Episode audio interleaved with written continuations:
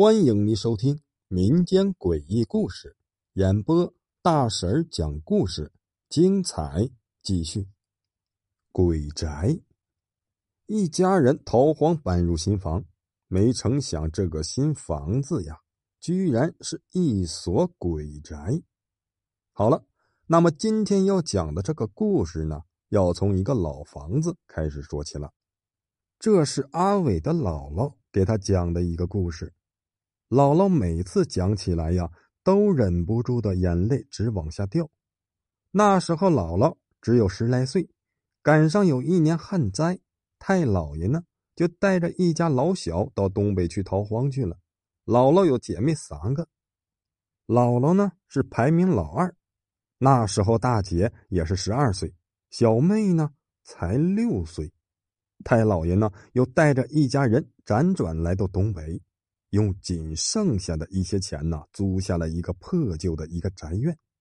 宅子呢，虽然很破旧，也不大，那可是一家子人呢，也是好歹有一个地方可以落脚的，总比留在老家等死饿死要强啊。太老爷和太姥姥呢，就放下了行李，把院子里外呀都给收拾了一遍，一家人就算是安顿下来了。那所房子，东西各有一屋，房中间呢就是厨房了。太姥姥和太姥爷就住东边的那个屋子，姥姥姐妹就住在西边那个屋子。在西边这个屋子里面有一间很小的屋子，白天打扫的时候啊，姥姥也进去过。这里边是仓房，堆了一些杂物。白天呢也不觉得有什么奇怪的地方。可是到了晚上，因为姥姥呢睡在炕北挨着那间屋子，她总感觉那个屋子里边好像有什么东西，让她心里边啊有些不得劲儿，也不太安宁。老大时不时的就扭头看上一眼，并没有发现什么异常，也就睡下了。可等到睡到半夜。突然就听到那屋子里面有女人的哭声，而且那个原本关着的房门呢，突然砰的一声就打开了。姥姥就看到从那屋子里面走出来两个年轻漂亮的女人，穿着旧时代的那种衣服，挽着头发，这头顶还别着一把簪子，脸色苍白却带着微笑，而且那两个女人呢。都是小脚，姥姥长大之后啊，才明白那叫三寸金莲。那两个女人就踮着小脚啊，就往这边走着。姥姥呢，就赶紧转过身子，紧闭着眼睛装睡。她能感觉到那两个女人呢，是走到旁边了，在一旁边就盯着她看，还怪声怪气的。就夸姥姥说：“姥姥长得好看，长得水灵。”看了一会儿，那两个女人呢，就开始啊，就推着姥姥，叫姥姥起来陪他们一起玩。姥姥心里边也知道那两个女人肯定不是人，就强忍着一动也不动。当时的内心呢，是可怕极了，就眯起眼睛看向大姐和小妹儿。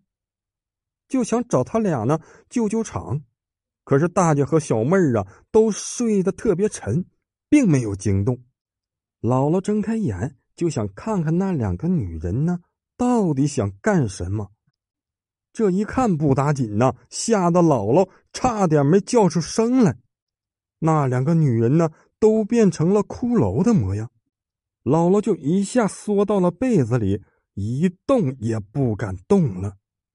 一直挨到天亮，大姐和小妹儿呢都起来了，因为那时候啊是秋天的季节，家里边没有男孩，太老爷呢就包了一块田，帮别人去收庄稼。大姐和姥姥呢都得一块下地去帮干活，姥姥呢就从被窝里面呢钻了出来。姥姥这时呢跟大姐小声的说道：“那个小屋里。”那里边有鬼。大姐听完根本就不相信姥姥说的话，她就跟姥姥说：“你可能是睡迷糊了吧？”姥姥从炕上就跳了下来，拽住大姐的胳膊，就说：“呀，是真的，我昨天晚上看到了。如果大姐不相信，你可以去那屋子里面瞧一瞧。”大姐呢，拗不过姥姥，就不情愿的推开门进去了。这里面呢，跟头一天是一模一样的，除了一些杂物，其他也没什么东西。就叫姥姥呢亲自过来看看。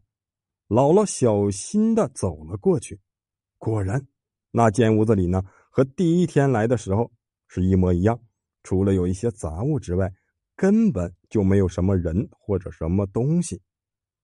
就在这个时候，太老爷呢就从外边走了进来。因为呢是第一天要帮别人收庄稼去干活，加上呢今天有点阴天，就早早的出门了。姥姥和大姐赶紧就一块跟着下地。大姐看姥姥那个样子，真的好像是吓到了，就跟太老爷把这事说了一遍。太老爷压根就没当一回事那个时候，太老爷想的呀是一家人的温饱的问题。根本就没有把精力和心情去关心这个事。感谢您的收听，订阅一下，收听下一集。